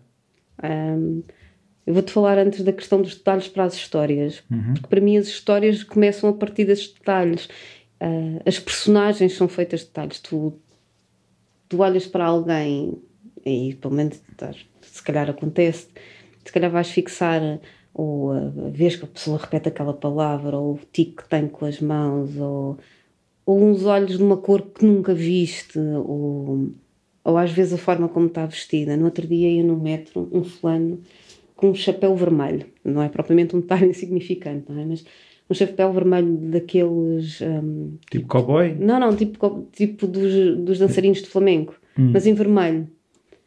Epá, e num metro tão cinzento, com pessoas com cara sombática e cinzenta, eu passei a viagem toda. Olhar para o chapéu. Do Cacho Sodré até ao Campo Grande. Epá, completamente. São os detalhes, as histórias daquilo e a pensar o que é, porque é, o que é que faz um homem levar aquele chapéu? Quem é ele? Quem é ele? começa tudo por aí, começa tudo Sim. por um detalhe. Tu provavelmente, às vezes que te apaixonaste, te apaixonaste para a tua mulher, se calhar foi de uma vez que ela disse qualquer coisa de uma determinada forma e fez um determinado gesto. Já viste a insignificância que isso tem no todo da tua vida? Sim. Um detalhe mudou a tua vida. Sim. Não, e isso hum, é, Para não sei se responder à pergunta. Respondeste. E há uma coisa que, que eu queria falar contigo que é, eu até, eh, que, como eu escrevi aqui, foi Facebook depois a seguir escrita de café. Eu vou explicar isto. E depois eu estava, vinha no caminho para Óbidos e vinha a pensar numa coisa que eu vejo a tua escrita hum. como os filmes do Bergman. Passa a explicar. É preto e branco. Não, não é isso. Não é isso. Se calhar é um problema de, de daltonismo ou assim uma coisa. Não, mas a questão que as pessoas às vezes lhes faz confusão no Bergman e que a mim me fascina no Bergman é a capacidade de descrever ficcionando a realidade de uma forma tão verdadeira. Ou seja, quando eu leio os teus textos, hum. aquilo é tão verdade e ao mesmo tempo é uma ficção e, e é o que torna mais credível. Não sei hum. se me estou a conseguir explicar. Sim, acho que sim tu sentes o mundo assim, ou seja, porque eh, às tantas uh, fala-se, ah, escrita e ficção, parece que temos que ir para outros mundos. Quando que eu acho que o grande desafio é conseguir contar uma história da, da realidade. Percebes ou não? Sim. A respeito da tua pergunta, se eu sinto o mundo assim, sinto, claro que sinto o mundo assim. Não tens necessidade de pôr bells and whistles? Claro, às vezes sim, às vezes até faço exercícios que, pronto, que depois dão umas reações engraçadíssimas no Facebook que eu tenho que dizer, oi, só nem tudo que eu escrevo é verdade. Sim, de vez em quando lá vem esses posts. Exato, é lá. Maneira aí, né? Exatamente, isto é tipo um exercício, tipo, como é que eu me sentiria se fosse uma pessoa numa determinada situação? Olha, se fosse um homem, pronto. Às vezes gosto de fazer este Estás exercício. Estás a pensar em mudar de sexo? Exato. Cristina, não faças isso. É. Não, e gosto de fazer esse tipo de exercício, mas sim, muito, muito daqueles meus pensamentos. É como eu sinto o mundo, é como eu vejo o mundo. Às, tento é tentar ver o mundo às vezes também por outros olhos. Mas não, não, tem, não tens a tentação de quase de enfabular? Sim, sim, claro. É. claro. Mas como é que é? Escreves uma primeira vez, apagas, voltas a escrever. Como é, como é que é essa relação com o que tu escreves? És de editar muito? És de vomitar logo a coisa? Olha, depende. Depende. A maior parte das vezes. Olha, foi a palavra que me ensinaram que é a palavra mais importante no curso de psicologia. É. Depende. Olha, eu sempre usei muito. Sempre usei muito. Olha, tenho pessoal, amigos meus que gozam muito. Tipo, agora vais perguntar a Cristina, ela vai dizer depende. Depende. Claro. Mas depende. Um, em termos de escrita profissional, empresarial, edita imenso. Edita imenso. Volta ao texto, respira, respira, volta. Uh, até porque a edição de texto é um bom suplício. Um, e qual é o critério dessa edição? Do quê? De, de critério como? Ou seja, estou-me a afastar do microfone. Sim. Escreves. Sim. Lês. Sim. O que é o, o, o teu olho, qual é o filtro quando estás a ler. Do género, isto está aqui a mais, repetiste a palavra, leio muito em voz alta. Leiam os vossos textos em voz alta, por amor da santa, porque de certeza que vão reparar numa série de coisas. Sim. Repetição de palavras, cacofonias. Então, cacofonias, excelente. Também nas frases. Epá, eu já disse isto, mas por outras palavras, uh, etc. Isto, isto está deselegante. Clichês.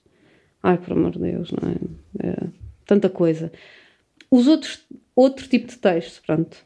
Uh, há os, digamos, aqueles da minha, da tal escrita de café. Uh, eu faço uma coisa que o Hugo me diz que não sabe como é que o meu cérebro não gripa. Eu também não, eu também, pronto, não sei como é que ele não gripa, porque eu escrevo muito antes, a montante do processo. Muitas vezes, quando eu me lanço para o papel, eu já sei exatamente o que eu, aquilo que eu quero dizer, mas sou capaz de estar a, estar a pensar horas naquilo. Como é que eu vou dizer? Como é que eu vou dizer? Mas é claro que acabo de escrever um texto e, e, e tantas vezes que me acontece escrever um texto, tipo, é pagando a porcaria, mete fora e reescreve. E reescreve, reescreve, reescreve.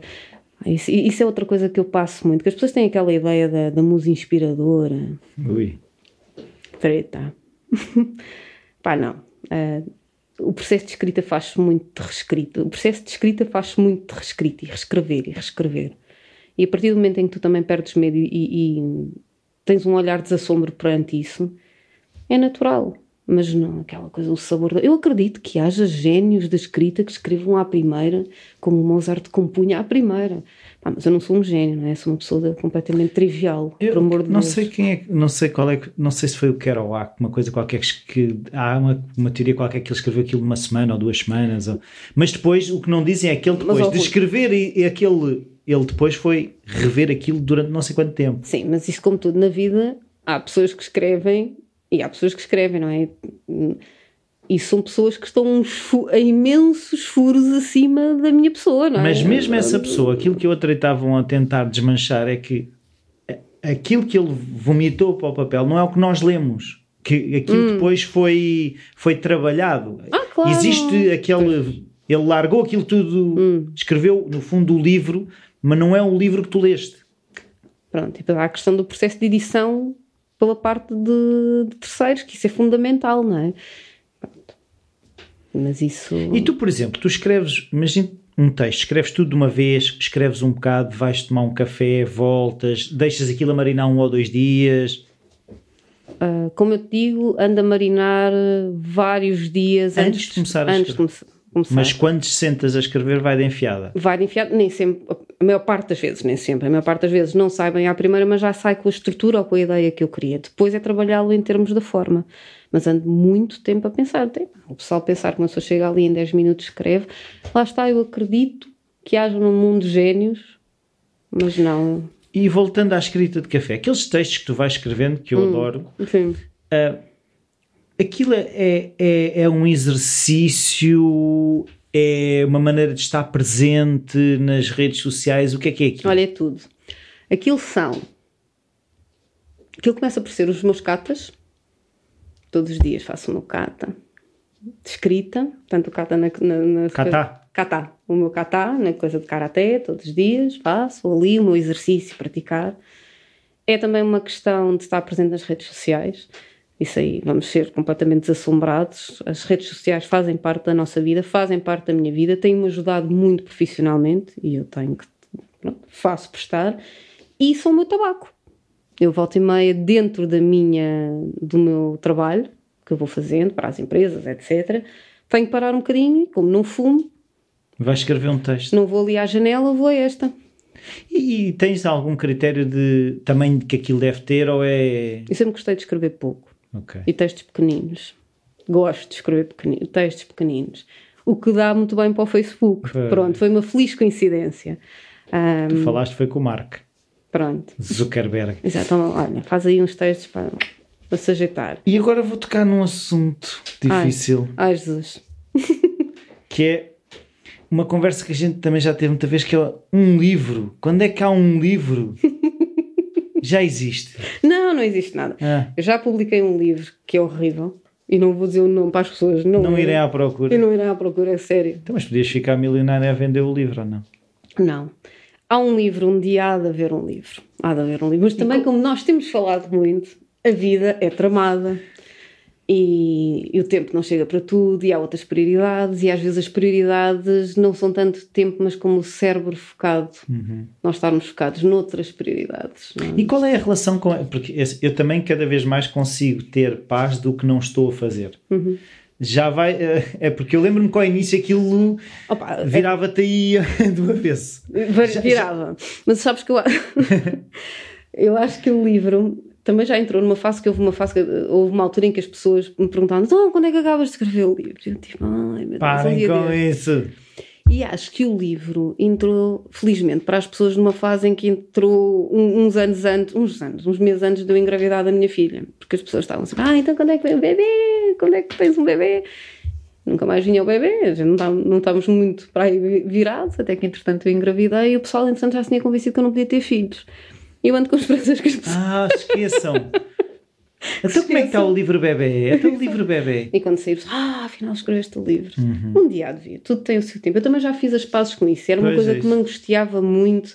Eh, lá está, apareceu o Fernando Mamed, não é? Sim, ficaste preso. Estavas preso emocionalmente. Exato. Mas eu tenho a certeza que sim, eu quero, sei o que é que eu quero escrever. Tenho vários livros na minha cabeça. Não é só um, o problema é esse. E sei que um dia há de haver tempo quando a minha vida acalmar e estabilizar, porque afinal mudei de vida e de carreira há 5 anos, tenho 45 anos e é uma coisa que também temos falado, o peso da idade. Eu não me sinto minimamente velha, mas quando há miúdos de 20 e tal e 30 anos a saberem e com, já com mais experiência do que eu, tenho essa pressão. Eu, eu costumo dizer, eu por cada ano que faço profissionalmente tenho que fazer o equivalente a dois ou três das pessoas normais. É um pedalar muito intenso, bom, e sinto-me bem com isso, só que é um esticão, não é? E uma pessoa também não vai para nova, não é? E tem que dormir. Sim, mas eh, relativamente a isso que estavas a falar, de nós já termos uma certa idade e de haver essa, dessa pressão. Não digas uma certa idade, isso ainda é pior. Não, ter 45 ou Sim, já temos- 48 ou 50 Ah, somos ou- umas velhas carcaças, é Sim. verdade. e ter que fazer mais. Eu também já passei por aí e eu comecei a perceber que aquele miúdo de que tem 30 pode ser um mega cromo numa cena, mas ele não consegue ver aquela cena de três maneiras diferentes como eu consigo. Pois. Porque eh, as vantagens que nós temos de ter andado nas várias vidas é que nós conseguimos olhar para aquilo e ele depois, se calhar, quando, quando tu lhe deres as três visões, o gajo agarra naquilo e fosca aquilo e, Sim, e tu nunca mais o sim, sim, apanhas. sim. Mas ele não consegue, não, ele precisa de ti. Aquilo que eu estou a dizer é que eh, a, a nossa visão fragmentada de, de várias pessoas que nós já fomos faz falta. Claro. Eu acho que as equipas de várias idades são as ideais. E o mundo nunca mais percebe isso, não é? Porque tu também precisas da malta nova. A malta nova tem um entusiasmo e uma pica e uma forma de ver as coisas que tu já não tens. Não tem. Não tens. Quer queiramos. Até porque eles estão a viver num, num tempo e num Não têm diferente. Exato, ainda não tiveram filhos. Não sabem o que é que é bom para a tosse. Ahm, e as equipas com várias idades, com pessoas de 40, de 30, de 20, 50, de 60, epá, eu acho que são as, prontas, as, as equipas ideais. Fechão. E eu não percebo. Confesso Olha, que é há uma um coisa livro que, que não há em português que tu te- devias ler, que é o Wisdom at Work, que é Uhum. o Chip Conley, que precisamente ele aos 50 e qualquer coisa foi para o Airbnb trabalhar com miúdos de 20 e poucos e a, e- e a aventura que foi ele aprender com eles. Exato. E, e isso é fundamental. E tu aprendes, os miúdos aprendem contigo, tu aprendes com os miúdos. A, a experiência de vida dessas idades todas a trabalharem, as empresas só tinham que ganhar com Claro. isso, mas não, tens a questão dos séniores e da malta nova. Uma das coisas mais cruéis que me disseram, eu tinha 41 anos e tinha começado este processo todo, foi uma pessoa a quase que não me conhecia, tinha-me acabado de conhecer tipo, naquele momento, naquele momento não, um dia ou dois, e às tantas, num projeto, num grupo onde nós trabalhamos, volta-se para mim e diz, Cristina, mas tens que perceber que temos que dar lugar aos mais novos. Oi, oi, oi. E eu tinha 41 anos, a começar ali do zero, sem me sentir 41 anos, porque essa é outra velha conversa. Pá. Eu tenho Sentes- eu- 17. eu- exatamente, não, eu tenho 26, como tu já disseste. Não, mas a, a- a idade que eu me sinto são O que é 17. que este tipo quer dizer? Sim. Não, eu estou a começar agora, tenho muito para dar e, e, pá, e sinto que tenho muito para dar e, e, tu, e vou ter aos 50, e vou ter aos 60 e vou ter aos 70. O meu pai morreu com 79 anos e ainda tinha muito para dar. Claro. Percebes? E, e tu vais te sentir assim, nós vamos Sim, nos sentir assim. É, a questão. Não, não podemos é morrer antes de estar mortos, não é? Claro. Mas há muita gente que aos 19 já está assim, não é? Yeah. Não é preciso envelhecer. É, é- é assim, não estava aqui, mas estávamos a falar. Falta-nos um projeto teu que a gente não falou que aconteceu. Foi os Assombrados. Ah. Que há bocado falaste nos Assombrados. Ah, ainda não falámos nos Assombrados. Exato. Meu, do Bruno Malteses e do Mário Pires. Pois é. Um projeto muito agir. Ah, E era do quê? O que é que eram os Assombrados? Os Assombrados foi uma ideia louca que nós os três tivemos ahm, de fazer histórias, de inventar um percurso, histórias alternativas aqui para o Hobbits. Aquilo eram oito histórias interligadas, que escolhemos um ano, acho que 1941, não, de 49, meu Deus, nem sei o ano em que escrevi aqui do, da data, que eram histórias de mortes, de mortes, teoricamente, assim, uma coisa tétrica, mas não era nada, tudo histórias interligadas, eh, que iam buscar recantos de óbitos desconhecidos. A ideia inicial era para, dar, para darmos a, a conhecer esses recantos de óbitos. Tudo aquilo transformou-se numa exposição. O Bruno ilustrou, o Mauro fotografava os recantos a partir do- dos quais o Bruno fazia as ilustrações e eu depois escrevia as histórias. Tu escrevias a história depois da fotografia e da ilustração estar feita, era isso? Muitas vezes era ou começava, o processo começava a par com o Bruno, Uhum. Ah, lembro-me da russa, que nós também, pá, e agora que história que nós vamos escrever? Eu posso falar disso que a Laura sabe. Até que a Laura entra no, co no Cowork Lisboa e começa a, a falar, diz, olha, a Laura, a Laura quer um bom exemplo para ser a russa, assim com os olhos e não sei o quê. Começámos a inventar e depois a Laura contou uma história de ser de uma avó ser parecida com um cartaz, ou ela que era parecida com um cartaz russo. Pronto, criámos ali a história. Outras vezes era eu que, que escrevia a história e dava ao Bruno para ilustrar. Portanto, teve vários processos. Foi um parto muito difícil, teve em ainda três ou quatro meses ali exposto no Museu Abílio Matos e Silva.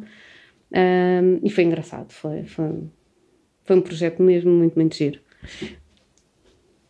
E o que é engraçado é que não sei quantas coisas Hum.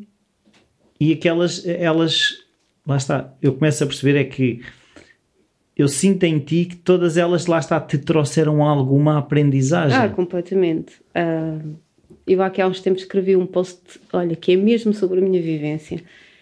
Eu topo tudo, menos não aprender nada com ninguém. Eu não só há uma coisa que eu não tenho pachorra na vida, eu aturo tudo. Eu até sou, sou pacífica. Tenho a mania que tenho mau feitio porque sou muito explosiva, emotiva e não sei o quê. É, mas. mas não, mas sou muito emotiva. Sou muito. Pronto, agora já menos. Pronto, uma pessoa já. Uma certa idade, como tu dizes. Ah, epá, A uma idade certa. o quê? Uma certa idade a uma idade certa. Exato. Um troque- Olha, tu, tu não me desconcentres que eu assim esqueço-me outra vez do que é que eu estava a dizer. Que eu sou completamente. Depois começo a pensar noutra coisa, sou É. horrível. O que é que eu estava a dizer? Estavas a dizer das horrível. aprendizagens que topas Exato. tudo. Mas estar num sítio onde não aprendo nada é um sofrimento para mim. Hum. Uma das coisas que eu estou sempre a dizer ao Hugo é que eu estou sempre a aprender com ele. Eu seria incapaz de estar com uma pessoa com a qual não conseguisse aprender. Eu adoro aprender e descobrir Bem, a responsabilidade. Exato. Exato. O Hugo no dia em que. O Hugo está a ler enciclopédia. O Hugo um dia que esteja mais cansado. Epá, eu hoje, eu hoje não aprendi nada. o que é que eu lhe vou é dizer? Hoje, é hoje, é hoje que ela me põe as malas à porta. Exato. Mas é, percebes? Um, porque tu podes sempre aprender com qualquer coisa. É fantástico. Olha, eu estava-te a dizer do projeto das mais de 40. Aquilo foi tão enriquecedor ouvir aquelas 22 mulheres, as vivências delas. E há uma coisa que isto pode parecer um bocado esquisito, mas eu não sou muito certa da cabeça. Que é. Ainda bem. uma das melhores sensações é quando eu me sinto.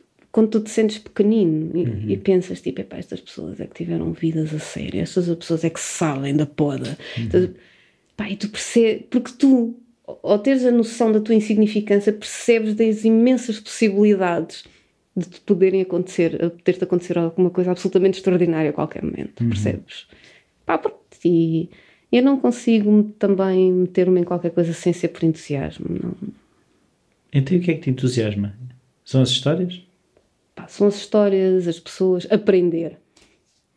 Aprender, se calhar, seguramente, aprender. Que eu acho que aprender podia ser um sinónimo fabuloso para viver, não é? Uhum mesmo nos meus piores momentos, que toda a gente tem, e eu já tive uns muito maus, hoje olhar com serenidade e pensar o que é que eu consigo trazer deles, dos erros que tu cometes, do que é que tu aprendes, é isso que dá alguma tranquilidade. E a gente, pá, pronto, ok, fiz muita porcaria, mas aprendi qualquer coisa. Eu que me faz lembrar uma pergunta que não é minha, é roubada, agora que estavas a falar nisso, que é qual é que é o teu, o teu falhanço preferido. Passa a explicar qual foi aquele falhanço ou aparente falhanço na altura que depois te veio a tornar um grande sucesso. Ou seja, ou que criou as bases para uma coisa que depois tu reconheces. É pá, se não fosse aquela. Olha, ter tirado engenharia florestal. é engraçado que eu tive a mesma coisa com a arquitetura. E, e é engraçada a coisa que tu dizes dos mais novos, que eu agora estou outra vez na Weed Company a colaborar agora num projeto, Sim. mas quando estive lá de outra vez, uma rapariga, eu acho que ela tem 25 ou 26 anos, que também, é também tirou arquitetura, mas não está a trabalhar como arquiteta, e foi ela que me fez ver o bem que o curso que eu, eu, durante muito tempo ei, é que perda de tempo eu devia ter feito isto, devia ter feito aquilo e ela conseguiu-me explicar, a miúda, uhum. conseguiu-me explicar a mais-valia e fez-me ver o curso de arquitetura de outra forma. Ela ver a importância das misturas? Das misturas. É assim. Mas é, mas é isso que eu te estava a dizer. Eu topo tudo na vida, mesmo estar a perder tempo sem aprender nada. E mesmo quando tu, se tu pensares, isso raramente acontece, mas realmente há pessoas com as quais não se aprende nada, realmente. que ninguém nos ouve. Ninguém nos ouve, sim pelos piores motivos, um, mas acho que tu aprendes sempre qualquer coisa. E és mulher de fazer planos? Sou, sou, sou. Então. Mas repara, sou de fazer planos. Cristina, quais são os teus planos para os próximos 5 anos? Não faço a mínima ideia. ou, ou, então podia dizer, não posso revelar. não, isso dava muito mais mistério, não é? claro. é? sou uma pessoa de fazer planos. Uh, até porque... Mas és de falar deles em voz alta como sou, aos projetos? Sou, ah, okay. sou, sou, sou, Não podia ser. Porque há pessoas. Por isso é que eu digo muito disparado, porque às vezes não, não sei estar calada. Percebes? Não, porque há pessoas que têm uma teoria que eu consigo. Assim, há casos que eu consigo ver que faz sentido, hum. que é a questão de. Quando eu falo nos projetos, depois. Vem muita inveja! E vem inveja e vem. Há uma questão também em, em psicologia que se diz que tu começas a, a, a receber uh, reforços positivos de coisas que ainda não aconteceram e começam-se a perder entusiasmo, isso, pronto, isso existe. Eu a questão é como é que tu lidas com isso. Tu és de fazer planos e falas deles e... Falo. Porque é assim, eu tenho uma característica que eu que é, um, que é um defeito, agora parece daquelas pessoas, vou dizer, o meu pior defeito é ser, ser muito honesta. Igual, ser muito honesta e muito igual a mim mesma. Não, eu muito sou, teimoso. Eu sou, mas sou, eu sou incrivelmente teimosa. Mas quando eu digo, eu sou assim a nível patológico. Quando uhum. meto uma, eu sou mais, quando meto uma na cabeça, é muito difícil tu tirar-me. Sou mesmo tungas. Quando eu fixo uma, pode demorar, Rui, mas eu vou lá. E sou muito chata, sou mesmo chata. Sou daquelas pessoas. Há muitas pessoas que não podem comigo porque acham que eu sou chata. E têm razão. Eu sou muito chata. E qual é o critério para stick? Ou seja, para ficar, para entrar no, no canal da teimosia? Eu sei que eu quero aquilo e que é importante. Eu penso muito sobre as coisas. Analiso muito. Uma das razões pá, que chega a ser cansativa porque falo muito e penso e repiso e repiso e repiso e repiso e analiso. Se calhar é o meu lado de engenheira. Eu tenho, uhum. tenho tudo de fazer sentido, a equação tem que bater certa. A partir do momento em que aquilo faz sentido, Rui, eu movo céus e terras. Mas espero, também, tenho, também aprendi a ser paci paciente, que é uma coisa que vai um bocadinho contra a minha natureza, uhum. que eu às vezes sou um bocadinho ansiosa. Espero, porque a vida também me tem ensinado que às vezes há coisas infelizmente que duram muito, demoram mais do que nós estávamos à espera. E, é fácil, para mim é difícil, hum. destrinçar entre é momento de carregar e é momento de esperar. É, para mim é muito difícil ainda, porque eu sou naturalmente ansiosa. E há outra coisa que estavas a dizer, se eu faço muitos planos, também tu tens, a idade também te ensina a perceber quais é que são aqueles que tu tens que focar a tua energia e o teu tempo, uhum. mais tempo, que é o nosso bem mais escasso, e aqueles que não valem a pena, porque eu penso imenso disparado. Eu tenho 30 mil ideias por dia, tenho que as verbalizar, se não gripo, não é? Uhum. Tem, alguém tem que maturar. Um, e depois há aquelas que eu sei, não, temos que voltar, temos que refocar. O livro é uma dessas, os uhum. livros. Ainda não é a altura, porque a minha vida neste momento, felizmente por umas razões, infelizmente porque tenho contas para pagar, não me permite uh, ter esse tempo. Uhum. Mas ninguém, a menos que eu, pronto, amanhã tenha aí um incidente e morra, não é? Porque uhum. isso é a única coisa que me angustia, porque tu nunca sabes quando é que isso vai acontecer. Que isto é muito curto e muito finito, mas sim. Então, olha, uh, já vamos aqui com um bom bocado. Pois. Muito obrigado. Não sei se querias dizer mais alguma coisa. Não. Pronto, vamos guardar daqui, para daqui a 5 anos. Exato. Ah, eu agora aqui contar os meus segredos. Logo agora. Oh, o que é que dizem os teus olhos? Exatamente. Né? Exato. quem és tu? Bem. Quem és tu? Diz, quem é, quem é Cristina meus olhos dizem, Soares? Olha, os meus olhos andam-me a dizer uma coisa muito importante, que eu ando a precisar de óculos. Portanto, é. é. Eu não tenho para estes meus, fazem falta. Muito obrigado. Obrigada eu. Até daqui a 5 anos para fazermos a versão de dez, do décimo aniversário da primeira. Exato, e vou ter 50. Espetáculo. Exato. Claro. E se calhar já tenho um livro publicado, vamos lá ver. Fica o desafio. Fica o desafio. Se eu não tiver, não há entrevista para ninguém. Pronto. Pá. Pronto. Come... Não, pessoal, comecem a mandar mails para a Cristina. Brincadeira. Então, uh, muito obrigado. obrigada. Bem-vindos de volta. Espero que tenham gostado desta conversa entre amigos. Tanto que eu e a Cristina até estávamos a questionar-nos. Aquilo foi uma conversa de amigos, será que vale a pena publicar? Eu disse, sim, eu quero aquele tom no, no falar criativo. E eu acho que já tenho conseguido muitas vezes esse tom de conversa entre amigos que, que é gravada e depois é partilhada. Uh, gostava de ouvir o que é que vocês acham. Uh, podem sempre enviar um e-mail para rui.falarcreativo.com. Uh, o Falar Criativo agora tem andado uma vez por mês e está a ir na, na velocidade que eu consigo, porque eu ando com muita coisa a acontecer estou outra vez a dar treinos de basquetebol a crianças, uh, estou uh, a trabalhar, continuo o curso de psicologia e sou pai de duas filhas, sou marido e sou filho e todas essas coisas que muitos de nós somos. E torna-se complicado depois acrescentar o podcast que eu continuo a fazer também com a Rossana, o, o Ousar Ser. Uh, o podcast Talking Work também não, não está parado, por isso isto é ir aqui arranjando bocadinhos para ir tendo conversas que eu gosto e que espero que vocês também gostem e é sempre bom ouvir eh, o vosso feedback. Estou sempre disponível para vos ouvir. E desta vez é tudo. Muito obrigado e até à próxima.